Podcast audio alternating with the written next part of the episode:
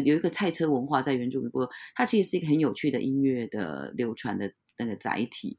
因为那时候地方呢，其实就会出很多的，其实从日治时代就有，因为原住民就开始，在日本时期我们就开始有很多开始录制，因为。日本人带来重胶嘛，录制唱片的方式，原住民部落里面就开始会有一些地方的人，他们开始为了要观光化的关系，嗯，或是要出一种他们觉得可以很，因为他们知道原住民很会唱歌，所以在地方很多有那种小的唱片行，他们会兼录制音乐制作公司，他们就会找一些部落很会唱歌的人，然后来一次唱到晚，有没有？用拿卡西的伴奏法？伴奏的这种歌，是，然后呢，这些，然后他们就自己做出成卡带，然后这些卡带呢，就会放在很多的菜车，那传播就从菜车里面传播。现在你收听的节目是名人堂名人放送。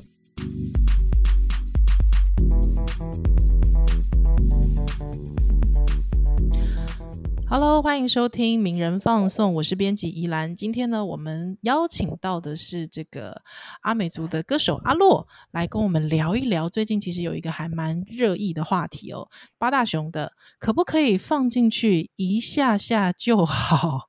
对，那这个他的 MV 释出之后，哇，其实引发了非常多的人看、收看跟讨论哦。我觉得其实最主要的亮点应该是最后还出现了这个知名歌手阿令的身影。那除了说说这个有阿令 来做这个插刀客串之外呢，最主要还是因为这个歌词让大家觉得哦，是不是有点重险呢？或者是说哦，是不是有点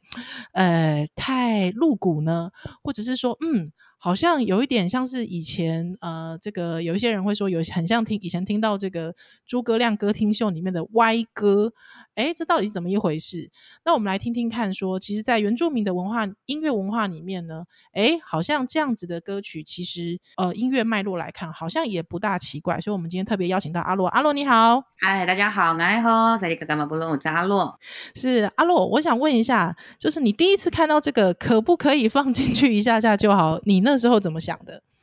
因为我之前就知道八大熊嘛，所以嗯，但我从小到大，我们对于像这样子的呃那个，就是有点像是原住民地方情歌谣和地方情歌这样的模式，其实我是我是很熟悉，所以我当我我当然看到八大熊在在这首歌之前，其实已经有出过很多首歌，然后对他也算是我们在。原民界的歌坛，或是说在台湾的歌坛界，他自己有一套他自己的一个复古原民风的呃林班歌曲的演唱模式。那那这些其实这个形式我是非常熟悉的，所以我觉得非常有趣。然后一样是看到那个 MV 的时候很惊艳，才是在阿令的。我觉得。那但因为我对阿令也还还算有一些熟人，所以我自己觉得，因为基本基本上阿令跟八大雄是好朋友，我们其实大家都朋友。我在想，因为呃，因为在阿令的呃，我们都很知道八大雄的唱歌风格，跟他的一种比较是原名原名式的演唱模式，这些这样的风格基本上是奠定了一个我们对于呃以往的呃。有点像是战后时期的原住民的地方的卡带歌谣是很相近的，这样子，嗯嗯，很相似的这样子。是因为我知道，像呃八大雄其实他自己有个乐团是。巴扎六乐团是不是是这样念吗？对对，巴扎六，对，是巴扎六嘛？对。那其实我看到，对对对，他其实呃，他像比方说有一首叫做《我不是来自泰国》，其实里面歌就充满诙谐。那其实像我自己呃，因为以前小时候其实听蛮多，听蛮多有一些这个我不，我等一下还是请教洛姐，就说这个能不能成为外歌？像比方说我小时候很喜欢呃，听到那个北原山猫。唱那个人家的老婆是真正的老婆，真正的太太。对对对，我家的太太是人家的丢掉的，我们把它捡回来。对，或者是呃那个时候呃把奈把奈那个时候其实有让让人惊艳，他唱那个呃流浪记，对流浪记的时候，对他前前面其实有一段，那个应该也算是对不对？嗯，你说我的爸爸妈妈叫我去流浪，对对对对，一面走一。避免掉眼泪。对对对对，是是是，对，那个那对，那我们可不可以请洛姐帮我们介绍一下？说其实像这样子的音乐风格，刚才有提到两个关键字，一个是林班歌谣的文化，第二个是卡带歌谣的文化，大概可以跟我们介绍一下吗？呃，很简单的介绍，因为这也是一个比较有长的脉络。那基本上林班时期呢，就是其实基本上就是呃日本之后国国府时期嘛，那时候台湾的原住民基本上都还是处在一个，因为是一个国家比较比较呃在日治转接的时期，那个时候原住民大部分的人都呃没有受到这么完备的知识体系。好，就是你说日治时期，当然原住民也有受到比较高等的教育，但是基本上大部分的原住民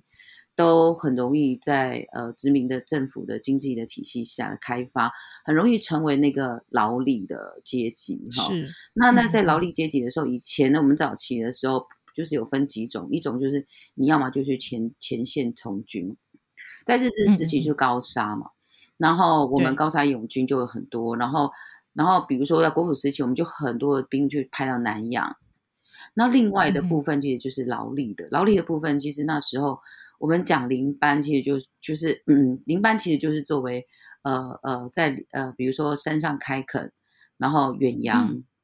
包含呃就是在都市的鹰架，然后矿坑这些都算，我们就说林班三部曲，大概就是这些植物。那这些植物其实基本上那时候大部分的。人都是原住民，那当然大多以阿美、台湾、卑南不等哈。然后这些族群在这个林班时期的时候，我我我要讲的是说，在原住民的呃林班时期的时候，因为因为他们开始开始移动哦，然后本来开始可能因为有人远洋，因为接触到不同的乐器，我们可能就越碰到了，就可能会有吉他，会有一些呃，你知道。自己传统上或者随随时可以取得的一些敲打乐器，大家就可以聚在一起，在劳力辛苦完了之后，就他们就会一起唱歌。那唱歌在 那个时间的点的时候唱歌，大家可能呃大部分都会唱自己的主语歌。可是也是因为在那个时期慢慢的接受国府的教育，嗯，国民教育，所以原住民使用中文的能力呢，在那个时期你要想说他他是经过需要经过一个转译跟翻转的。所以那时候就很多创造这样的歌曲出现。那我们比较耳熟能详的，其实就是大家一定有听过那个《可怜的落魄人》哦，对，可怜对可怜落魄人，他们在早期的这林班也是，就是其实，在那个时候辛苦，其实你知道，在殖民时期的辛苦，原住民最会用，在时代的。你知道变革下，其实原住民很容易用一种方式来表现自己，哈，就是演唱的方式，甚至揶揄的方式，甚至用比较转换的方式来隐喻。因为在隐喻这件事情上面，本来就是有很多传统上就有这种这种这种传统上的歌词。你要想说，很多以前的歌词，哈，都是我们直接从母语的逻辑翻过来的。嗯然后，当然这种诠释的里面，里有很多就是它的。本来就有，我大家可以再举例哈。总而言之，可怜落魄人在那时候就是你可以戏弄我。那为什么这首歌会那么红？是因为它里面某种程度露骨，然后某种程度又有很多的贬义，然后自我贬义。但是其实这个部分，其实某种程度，我们认为在整个在时代的变革下，我们会觉得它其实是一个很很明显的是属于比较呃。呃，在政治的体系里面，它它是比较低的族群的一种，你知道，对于整个殖民统治的一种反一种一种反讽。所以这首歌以前在当初其实是禁歌哦，真的，哎，对，是禁歌，不能唱。然后，对对，那那时候是一个需要社会风气非常呃振奋风气的时候，所以基本上大部分的人都会要歌颂。国家爱国歌曲啊，等等的，但是在民间就会流行这样子的歌。啊，这种歌就会流行在原住民的比较是这个时候林班的劳力的人里面，他们会自我嘲讽，然后自我心心酸，然后对于这些未来的一些呃辛苦的未来呃的未知，然后做的一些你知道就是聚在一起的一种慰藉，我想这然后这个歌才会一直不断的流行在原住民的部落这样子。那我觉得我刚才讲的时候，这些歌谣其实很早以前就出现在原住民的文化里面的诠释里面有很多，像比如说我之前有提到一首歌叫做《我的爸爸是处男》，对，哎，哎，对，我的爸爸是处男这首歌，其实基本上它是是母语的台湾族的母语发音，好，然后对他的就是我爸爸处男，那个就是他前面刚好就很像是我的爸爸是处男，所以就是华语的我的爸爸是处男，就。就是说我我要讲的东西是原住民使用中文啊，他很多时候是因为他历经一个殖民时期，被他学习中文之后，他很多歌是从里面去转译，或是他直接去用音译，然后然后嗯。去找到这个很有趣的搞笑元素。然后，但是其实基啊。本上都还是算是在林班时期的那种劳力阶段的时候，劳工们在聚会的时候所唱的、演唱的歌。然后在战后，大概在五六六零年代的时候，战后的时候呢，其实那时候地方，你知道，就是有一种人叫做明星哈，就是会出现在电视上的，可能对。可能依然有听过，就是呃万沙浪哦，哦，万沙浪非常有名对啊，螳螂对。对花这种，他们就是原住民界的明星，对是是可以上主流电视台的这种明星哈，是这种歌手。嗯嗯嗯嗯但还有另外一种明星呢，出现在呃地方的，你知道菜车上的音乐啊，菜菜车的菜车因为部落里部落其实都是离市区很偏远嘛，所以基本上部落都会有一种菜车。然后菜车，你知道就开的那个菜，那里面，但通常菜车上面都会装菜是必然的，因为要运，你要对从城市里面到运到部落来卖菜。然后，但是是久而久之，那个菜上面也会卖很多五金啊，因为必须要 一次符合各式各样家用品，家用品什么拖鞋啊，什么。那同对时，他也会卖一些卡带。那这个卡带怎么卖？因为一个呃，因为那时候的的菜车菜有一个菜车文化在原住民部落，它其实是一个很有趣的音乐的流传的那个载体。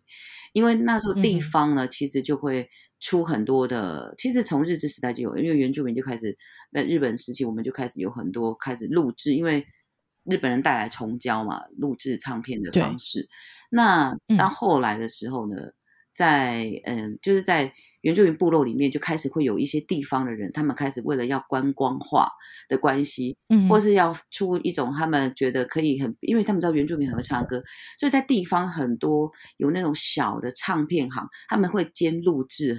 音乐制作公司，他们就会找一些部落很会唱歌的人，然后来一次唱到晚，有没有用拿卡西的伴奏法伴奏的这种哦歌。是。然后呢，这些，然后他们就自己出出成卡带，那这些卡带呢嗯。就会放在很多的菜车，那传播就从菜车里面传播。我们小时候会听到部落里面菜车要来的时候，就会听到很多歌，这些歌就是我们听到的，从林班那种可能生活演唱，然后一直到后来去录制成为音呃，你知道音乐播出带，所以那时候我们就想说，部落里有一种流行歌手叫菜车歌手，他们会 在菜车上买得到他们的唱片，就是那个卡带，你知道小的 tape 那一种。对，那这个文化对我们 来说是一个，你知道，就是温暖的一种生命记忆哈，因为我们小时候听歌都是听这种的。然后拿卡西嗯为什么会有拿卡西？这个也是有一段历史啦，就是说那时候伴奏，因为我们没有那么多大乐队啊。那自从发明了电子琴之后，然后 只要一个老师，他只要 MIDI 音乐，对他只要按键有没有，然后设定好一个节奏，哒哒整你会扎整扎，对对对所以你说那些本来应该很悲伤的歌，都可以变成快节奏。比如说像阿美、哎阿美族有一首歌叫做呃《送情郎到军中》，后来被翻成阿美三凤。它其实是一对首，就是哦，哥哥要去当兵了，有时候可能一去不返。他的在送别的时候唱的歌，但是因为是自从把它录制成卡带之后，因为就节奏就要很轻快，因为它就是固定节奏，你知道，所以他就只好了解嗨噔噔噔噔噔噔噔噔噔噔噔这种节奏。那我觉得 拿卡西文化，呃卡呃卡带文化，一直到林班歌曲，它的整个演变的过程就开始这样子慢慢的发展。我觉得嗯每一个嗯。原住民小孩，如果你是有待过部落的人，家里一定会出现不乏出现卡带式的夹式嗯。的唱片，以及对。对，然后那种卡带式的那种，而且是部落歌手的，那这些部落歌手也就会在部落的呃喜庆的时候，就成为最红的巡回演唱歌手。啊，对，所以，哎，像比方说，洛姐，我想请教一下，比方说，像以前，呃，我们比方说，有时候之前我们在网络上面 YouTube 上面看到，比方说那时候部落婚礼非常喜欢唱叶爱玲的《我心已打烊》，对，但是那个打烊真的是打打那个杨妹妹的那个羊，对，是我心雨打羊。那那个是不是是其实要传入部落，其实它会是透过部落歌手在翻唱呢？应该某种程度，这个应该是卡拉 OK，因为叶爱玲出现的时代，就是我们我们也是很奇妙，就是部落有一种东西叫卡拉 OK，原住民当然比较喜欢唱歌嘛，但是就部落出现卡拉 OK 的时候，永远都是原住民，就是呃茶余饭后或者是休闲，除了当我们开始有一些不同的你知道可以演唱的空间的时候。嗯嗯嗯，坐在门前的聚会的这种演唱就反而比较少，大家会集中在部落开的卡拉 OK 里面，因为它还有灯光、媒体、声响、伴奏，所以卡拉 OK 文化出现的时候，对原住民来讲是那呃非常大的一个呃，你知道这个呃演演唱的改变的转变的过程。然后叶爱玲她基本上当年应该就是我们。我们的爸爸妈妈那一辈的时候，他们非常喜欢唱叶爱玲的歌，在卡拉 OK 是是是一种选择。我我我认为叶爱玲的歌可能某种程度，什么让我走，什么什么这种的阳光升班这种的。这种的风格可能就很符合那时候的爸爸妈妈们很喜欢的音乐的风格跟节奏，或是那种情感抒发，有没有？然后，所以爸爸妈妈当唱这种歌的习惯的时候，小孩子自然会而然在卡拉 OK 就会习惯耳濡目染唱这些歌。然后你看现在很年轻的原住民时代，我们还是会大孩，因为为什么呢？因为某种程度就是从小就是听到爸爸妈妈在唱，然后这种唱歌可以一可以。原住民式的思维去转换歌词这件事情，你知道吗？我们原住民就是很会有一种原住民自己朋友才会知道的一种幽默，叫做我们有自己转换成语的能力跟转换中文的能力。那我语打烊这种东西，其实就是他们便于方方便跳动作舞蹈，然后去改编他的动作。像这样的歌非常非常多。那哦，对，那原住民使用成语也是因为我，因为我们本来就。是中文不是我们中国大文化本来就不是我们的母语，所以我们会常常乱使用。比如说，呃，比如说，哎，你你你，比如说，妈妈讲一句，你讲你顶你顶九句，你一言九鼎呢，这样子，那就是乱用成语，有没有？乱用，对，因为那就是变成原住民使用中文有一种他自己有趣的方式，这样子。然后我们某种程度也会去转化，因为过去我们被贬义嘛，我们也会去贬义一下中文，或者是这是等等的。但是我们会用一些比较幽默的方式来呈现。那这个也是在原住民式的思维里面呈现在歌谣里面也会看得到。所以阿大雄他唱这个这样的歌曲啊，其实是有一定的，我们是有一定的歌谣的的脉络。好，跟风格，因为在那个时候，很多人的卡带的封面啊，你要嘛录制卡带的汉人会帮这个原住民的人取一些可能就是比较跟他们很很很违和的一个的名名字，比如说 一曲情未了，但是原住民不会用这种名字。好，有的会出现这种感觉很像很刻意的中文。的词句的那种标题，但是就会有一个，但是也会有原住民式的卡带，因为卡带它就会不受到主流市场的这种，你知道，就是你知道，我们一定要多市场市场机制的限制，多多么的高雅的文字什么，他们有时候反而会喜欢用这种很有趣的一个呃标题来表现自己，比如说台湾 Mike Jackson，有就一个比较黑的台湾主人，他就穿穿扮的穿族服，但是他就。把自己的标题写，他就是台湾 Mike Jackson，就是很多很有趣的，还有什么 呃，阿美族有一些有一些歌手，就是爸爸骑着我的爸爸是破摩托车这种这种歌名，对，就是基本上他们在枫叶跟歌词上面的表现都会有自己的属于你知道原原始 style。我认为这个就是呃，对，第一个就有可能就是我们他们不想要不会。这么的文言的歌，也或许是这种东西这样的表现更能够贴近他们要想要表现的一种生活思维跟情感，所以会定的一些有趣的标题这样子。因为据我所知，其实像是八大熊像这一次的这样的风格，其实过去真的在部落其实真的是行之有年了。其实所有呃，应该是蛮多原住民，而且特别是呃老一辈的人，他们反而看了不会，反而会觉得哎，这个还蛮平常的。而是我们可能现在的比较年轻一辈人会觉得说，哇，这好复古，对。但是其实可能老一辈人会觉得，哎，不会啊，这很稀松平常啊。之后还会有用这个 MV，还会有用这种对称的方式，就是那种很早很早、很古老拍 MV 的方式去呈现。在卡拉 OK 的时候，这些东西的格式都会出现。这其实基本上就是卡拉 OK 格式啊。那他就是会用这种模式来呈现。不过有一个部分我要特别来讲一下，就是比较有趣的地方是在这个这谈谈每次要谈这件事情的时候，我们就会比较。呃，要回到那个比较文化观来看哦，就是，但我觉得我没有办法一直是全部的原住民族哦，但是的确在南岛民族里面，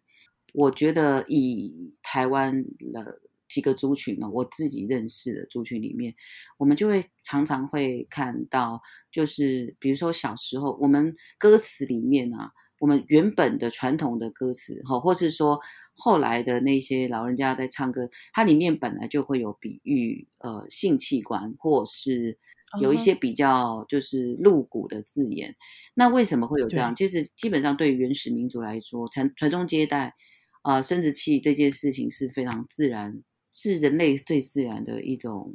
呃传宗接代的媒介，所以。他们会觉得，当一个小孩要成长，哈，就是什么，然后他长得好不好，健不健康，有时候老人家就会去摸一下，这样子，就说哦，就那这个像这样的事情，在汉人的社会或者可能就是西方社会，我们觉得这个东西是构成性骚扰，但是在在南岛的民族的社会里面，像像比如说我举一个例子，像夏威夷。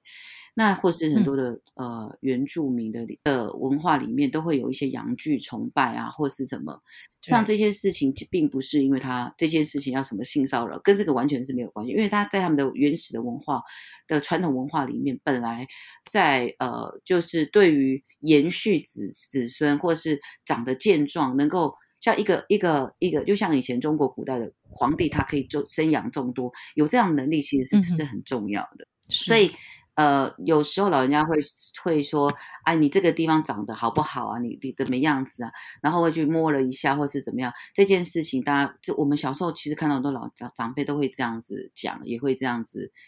呃，你知道，就是会这样子，在文化当中会有这种这种亲昵的表现，但是这种这种东西都不是我们，都是我们可以理解的。但是，但是随着是因为，我觉得可能就是因为在呃很多的性别平等，或是呃的就西方的这种发展模式、个人主义的模式出现的时候，我们就会比较比较会在意在这个。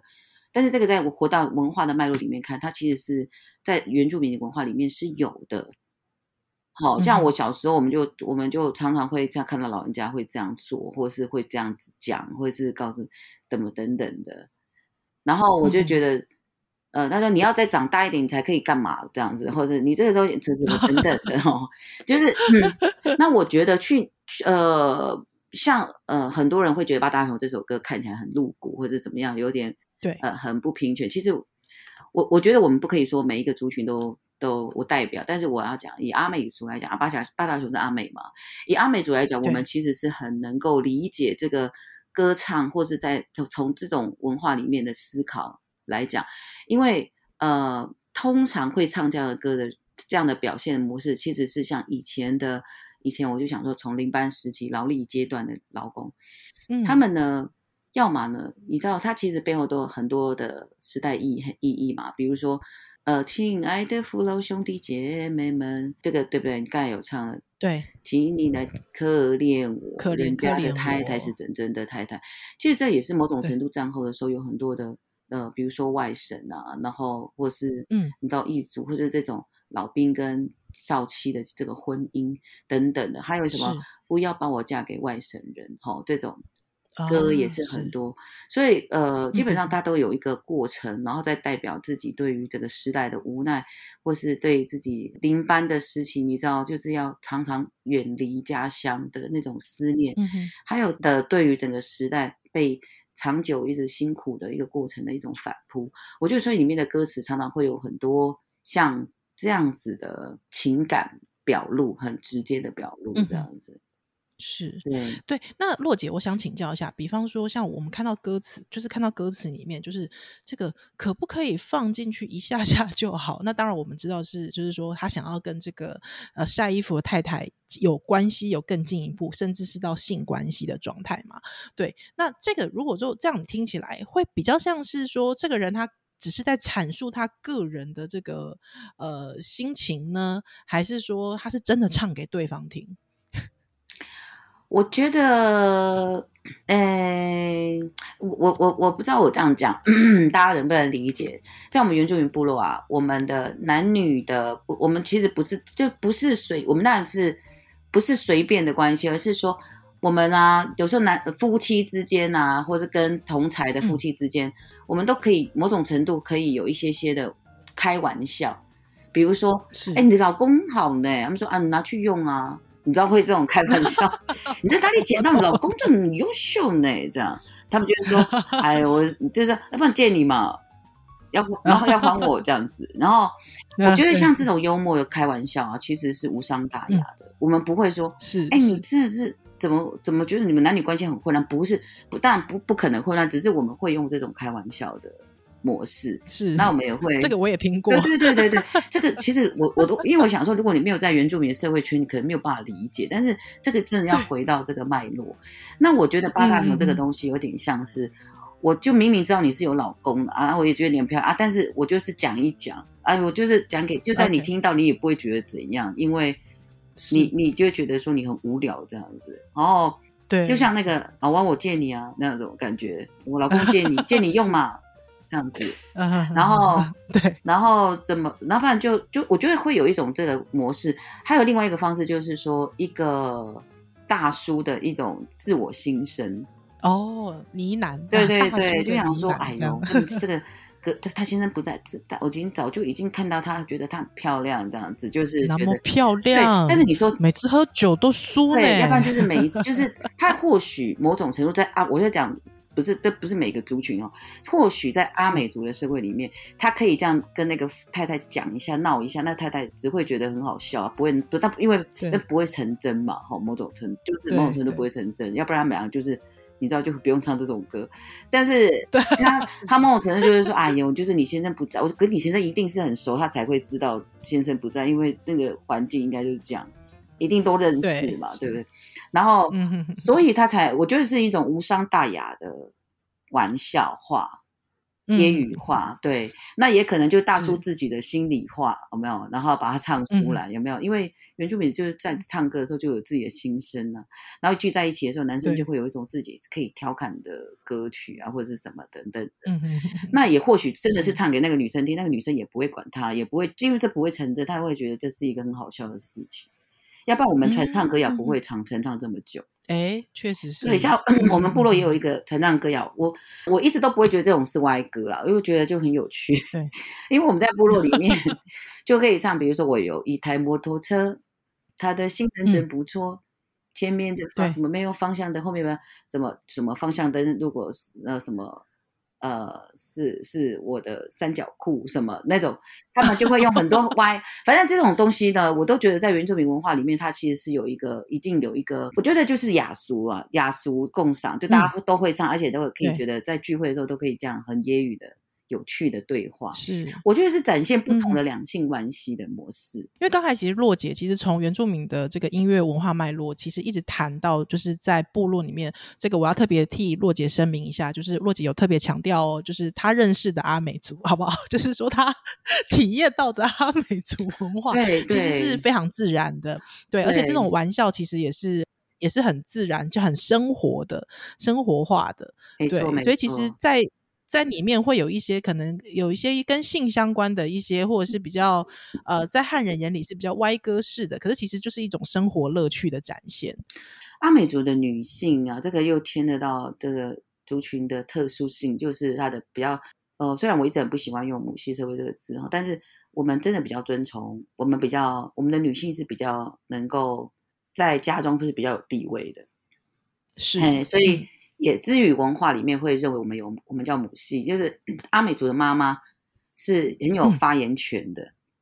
然后对，当这些妇，然后而且阿美族的妇女是可以大笑的。哦，你知道现在可能很难，现在年轻人可能难笑，可是，在有一些父系社会，甚至以前在汉人的社会里面，中国文化社会里面，也会是女生女生没有办法大笑，但是阿美族妇女是一个可能能够大笑的一个民族。这样，我这样我我之前有写过一篇文章叫《笑声的权利》，因为你知道，像布农族，像举例哦，布农族他们是比较父系，所以女生呢。是不太能够大笑的，在传统上哦。哎，那中国文化当然不用想嘛，吼。那什么对女生这个是非常没有礼貌的，对对。然后不可能就大笑露牙齿，但是阿美族文化里面是，它可以，你知道妇女的那个大笑，我在想，这个阿美族社会里面是比较更容易显现的，嗯，对。然后在，然后阿美族的女女生，因为由于她的。比较不是所谓的所谓的，也比较压，比较不会被压抑，因为我们的护长跟财产权都是妈妈嘛。对，所以 然后妈妈的讲话担心就是比较大。那妈妈妇原住阿美族的妇女，只要结完结结过婚的时候，他们开这种黄腔，真的对，绝对会赢过男生的。然后 对，然后 男生，然后那大再加上他们的大笑声，有没有？通常这男生就会是溃败，女生的聚会真的是很恐怖的。这个这哎，我这个真的很难。我我我我觉得原住民的体验呐，真的是原住民的文化体验跟脉络这件事情，真的要是你要坐在那边跟他们对走进部落里面才能感受到的。聚个会的时候，你就会明白这个画面，你就会就会有一种画面就是。爸爸在那边抱背小孩，然后妈妈在那边跟别人聊天、喝酒、吃饭这样子，先先这样，就是这种画面会不太会容易出现在别的族群。嗯，对，是因为其实像当时候那个八大雄这首歌出来的时候，其实我第一个联想，其实并不很多人会跟我说，哎，这很像是诸葛亮歌厅秀时期的歪歌。对，那但是因为我自己。在很小很小的时候，我自己国小就有同学其实是阿美族的，对。那小时候他其实唱了非常多的歪歌给我们听，就是我们所谓的歪歌。像比方他会说：“晚风习习，青叶迷离，拉开拉链，露出你的小鸡。小鸡 没有包皮，就是没有包皮。”那我们就觉得哇，好新鲜哦，就是。对，这么的顺畅就可以唱出来，这样子的，这是原住民唱的吗？还是对对对，原住民，这是阿美族的同学，对对，阿美族蛮像阿美唱给我听，蛮像阿美族的事。我们是丑化我们民族，没有没有没有，我觉得我们是一个非常快乐的民族。我我觉得歌厅文化还是跟阿美族的林班文化还是是很迥然的不同，因为歌厅文化还是有它的一定的发展脉络，因为歌厅文化还是有固定的某一些人。好，他们还是明星啦，他们还是有在做一个服务表演，但是但是原住民这件事情，他不是为了服务表演的，他是为了是。彼此快乐的。生活乐趣，对，是生活乐趣的，是要聚在一起，你就可以懂，可以一起唱卡拉 OK，一起唱歌，一起团聚，然后一起把这个歌，你你有看到原住民唱这首歌是全部会一起集体唱，是。对对对，你一个人唱的时候，那个全部人就会跟着一起唱，但是歌厅秀的文化，它基本上就是从一些，它就是要表演。卖卖票给别人看的一场秀，你的秀就是要有趣。啊，所以你必须要做各种的，你知道吗？老呃，为了精心的计划，对，为了要老少咸宜，你就必须要做很多策策划这样子。那原住民的就没有什么策划，可能我们人生就是舞台，每天都是舞台，但是我们比较是取悦于彼此，对。呃，我们彼此取悦，我们不是为了要卖票来表演的啊，我们也不是啊，就是我们就喜欢喜欢在我们彼此能够互相揶揄跟有趣的这种对话里面找到一种找到，因为唱歌这件事情本来就是对我们来说是很自然的事情，喜悦的事情，快乐的事情，所以聚在一起的唱呃唱歌，不管他是他觉里面带着黄带着，比如说带着黄腔，带着。有呃揶揄带着字贬带着什么东西，他都是为了要让这个环境的唱歌变得很有趣，这样，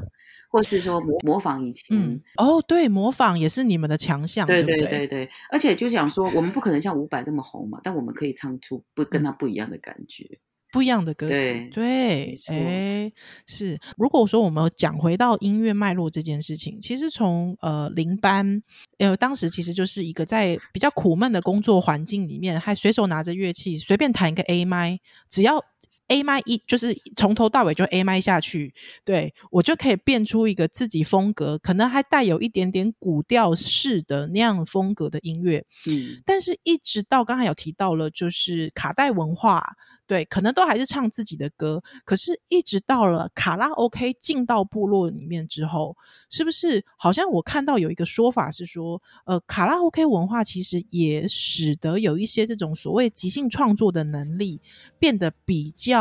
被限制跟被局限了呢？对啊，当然，我觉得唱录制唱片这件事情就已经有限制了。哦，呃，它就已经会改变了，因为以前的歌谣，是，你大家听原住民的古调啊，比较早期，但第一个都大家都是生词比较多嘛，就是拿鲁湾嗯哼和啊耶央这些生词比较多，不是具体的诗词。那所以，所以以前传统上原住民唱歌可能有各种更大的空间，更多的即兴，就嗯像归南。阿公他们，哎呀，那呀，他们每天都在唱这些歌，你会觉得说，不是都一样吗？都不一样。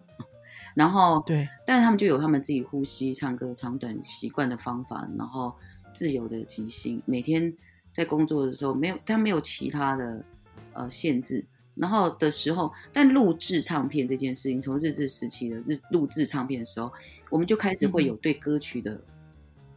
呃前中后，就像说写一篇文章一样，一定是有哦开始、中间节奏，然后后面结尾，然后起承转合对，那就开始受嗯到四字拍子的影响，六八拍子的影响。对，这种格式进嗯来的时候，跟录制进来的时候，它一定会创作上面就会有改变。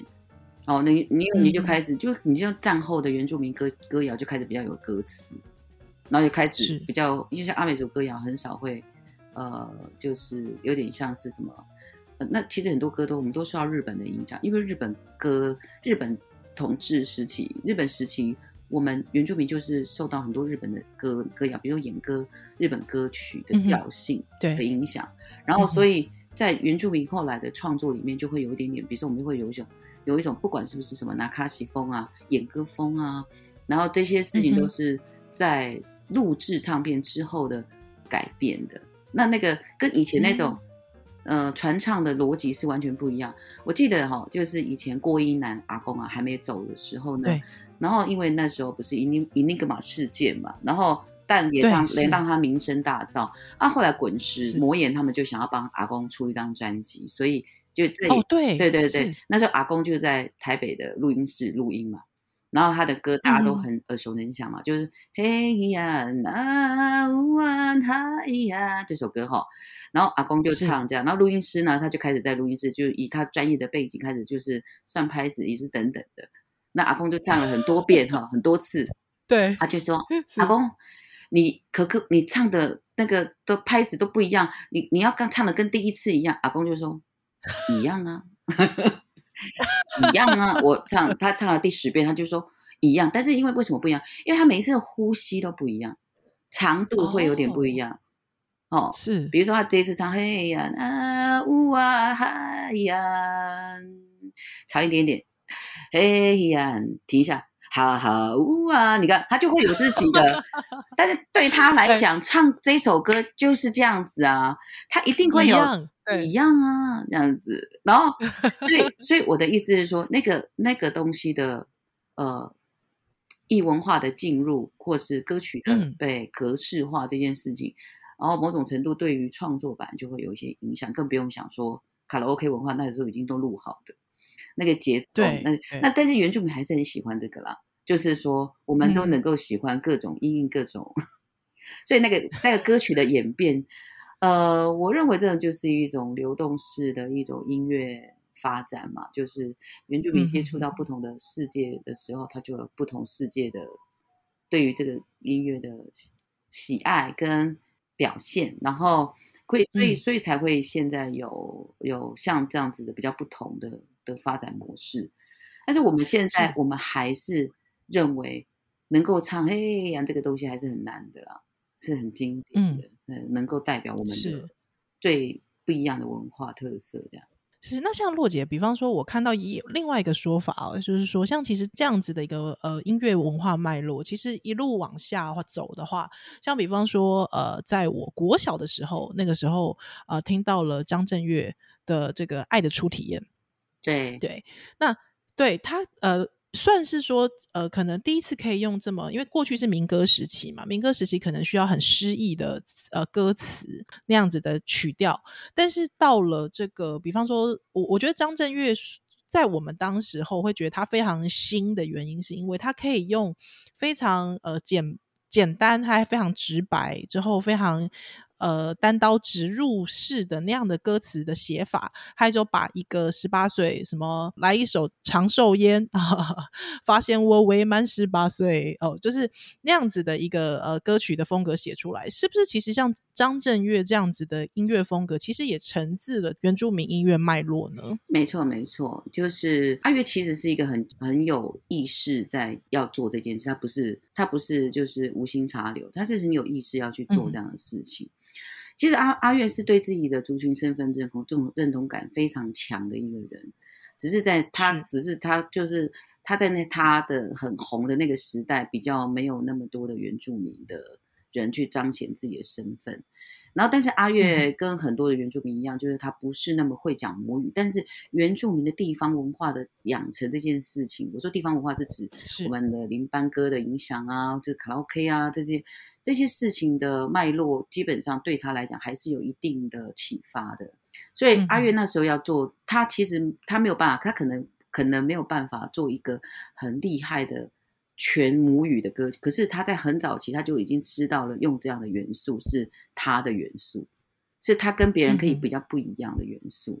而且他的确，他的确这个东西是是就是一个复刻林班的风格，嗯，呃，他就是复刻林班，他把呃那一张专辑其实是呃，因为阿阿月当然第一张、第二张但还是一个小情歌，因为他是滚石的歌手嘛，但是他后来开始找到了一个有他自己很有的他的风格，然后。他可以用比较直白的语言来表达他，因为阿月在年轻的时候，其实基本上就是一个比较叛逆的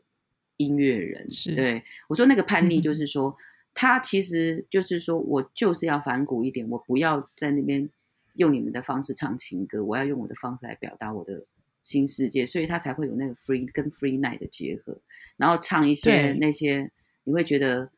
你知道他之前不是也是在红磡就是演唱会的时候。就是他都可以，就是唱完然后脱裤子那样子，你知道？就是 对。然后他之前对于以前就是前副总统吕吕秀莲对于原住民的说辞这件事情，曾经有讲过一个非常呃诗冒冒失的一个一段话。那是阿月是第一个原住民身份站起来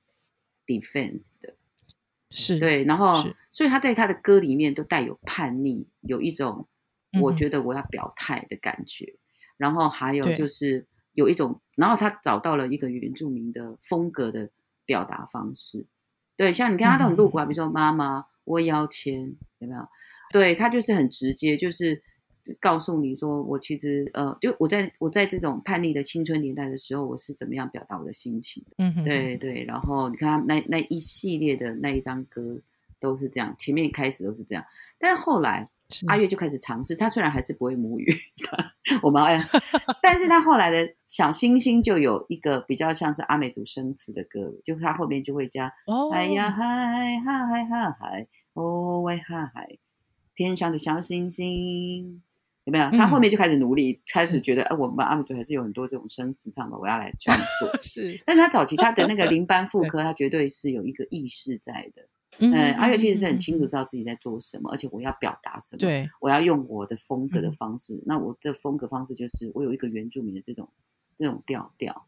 然后我，而且他的那种，你如果没有注意，你听得出来的话，你就会你会觉得是他有点点副科的拿卡西节奏，他只是把它稍微转转。换。你看，咚噔咚噔噔噔噔噔噔噔噔噔噔噔，就是你知道啊，他就某种程度很跟跟。呃，修饰过的纳卡西的痛，嗯，然后，嗯，然后就是变成他的痛这样子，然后，但是。你看，我们都很喜欢，我们都印象深刻，因为在那个时候没有人做这样的事情，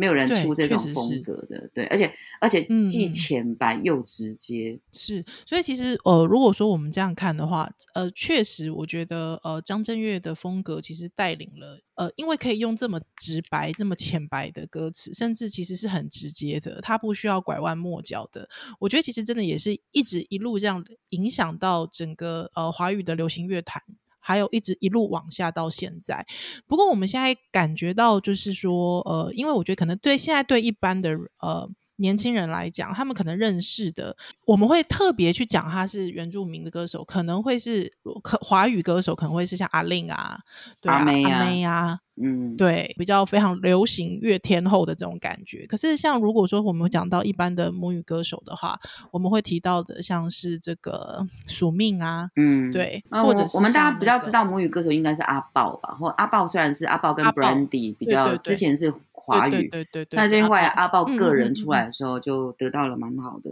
那因为他就是唱母派，蛮好的回响。对对对，唱母语歌，对，然后还有什么？对，呃，当然署名啊，一粒高露啊，赏不语啊，这些都是。对对对对对对对，这些都是比较。金曲歌王啦。嗯嗯嗯，嗯对嗯，所以好像我们现在我们现在呃，就比较真的，如果要看到像八大熊这样子风格非常特殊的，反而比较难了，对不对？我是觉得当就我你看哦，像赏布语这里有去帮八大熊跳舞嘛。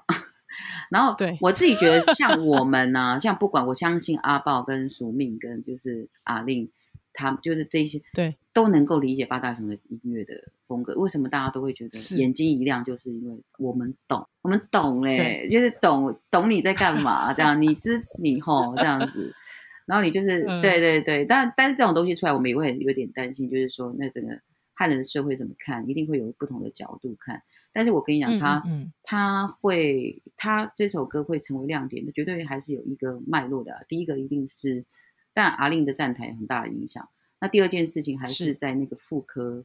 卡拉 OK 以及他的用词的这件事情的很直、很直白的、很古露骨的这种，还有他的整个造型的有趣哈，就是八大我其实八大雄是一个非常有实力的歌手，我自己认为，嗯，他真的就是只是因为在时代里面我们那么重包装，我们那么多，你要杀出一条血路，其实是不见得你每个人都有这个机会。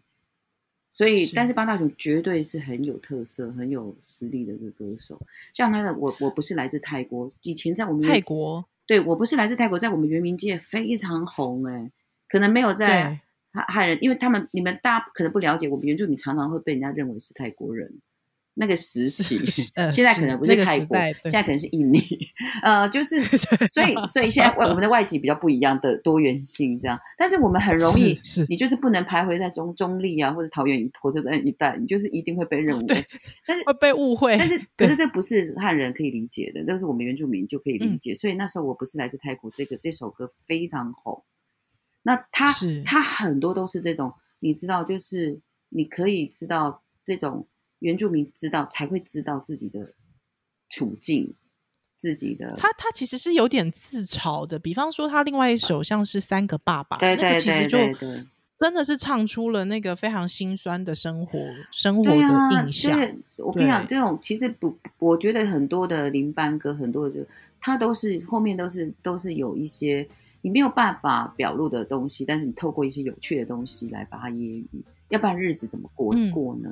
原住民透过这种唱歌的东西来转换、转移自己的心情，这样的歌是非常非常多的。好，所以今天非常感谢洛姐，就是用了这个，应该是是用用了原住民的音乐文化的脉络，还有部落文化的脉络，其实来看《八大熊》这首，可不可以放进去一下下就好？其实那真的就会整个想法就会不大一样。那当然，其实我们想到，其实应该是说。呃，在都市化的过程当中，还有加上就是呃法律 法律跟社会环境之间回应呼应下面的这个呃呃阴影之下呢，当然，比方说我们讲到性骚扰啦，或者是嗯这个跟骚法等等之之类的这些法律，其实当然就会呃，可能就会让更多人有意识到这样的事情。当然，就是说还有一群人在讨论说，呃。呃，这是这个首歌好笑归好笑，但是千万不可以唱给就是你身边的朋友听，或者是请你的孩子不要唱给别人听。那我相信，其实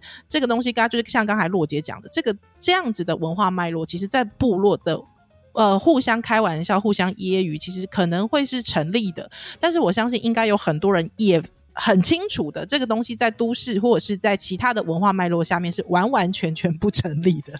今天非常谢谢洛姐，谢谢你，谢谢依兰，谢谢。对，之后洛姐太忙了，还想打扰你？不会，不会，不会，不会，不会。谢谢，谢很很很谢谢大家很关心呃原住民的音乐，但我我很希望八大组给他红了，给他红。但是，但是我这样，我们才可以更凸显那个文化上面我们很多需要去思考的东西的的不同。是，对。所以其实呃，应该洛姐看到这一次可以呃，大家讨论的这么激烈，其实也算是好事一桩了。好事，好事是好事。对，而且我都很高兴你们这么认真的去来探究这样子。虽然我们也不尽然可以完完全全的可以。符合呃每一个人对于这种东西的想象的理解，但是基本上它它仍然是存在在。我觉得台湾就是一个很多元的，我们这么在表现不同的的文化的同时，我们也可以试着先停下脚步，先多元性的去看一下，那你就会觉得其实很有趣的。其实，嗯嗯，今天非常感谢洛姐，谢谢谢谢大家，谢谢。嗯，那明人放送，我们下次再见喽，拜拜。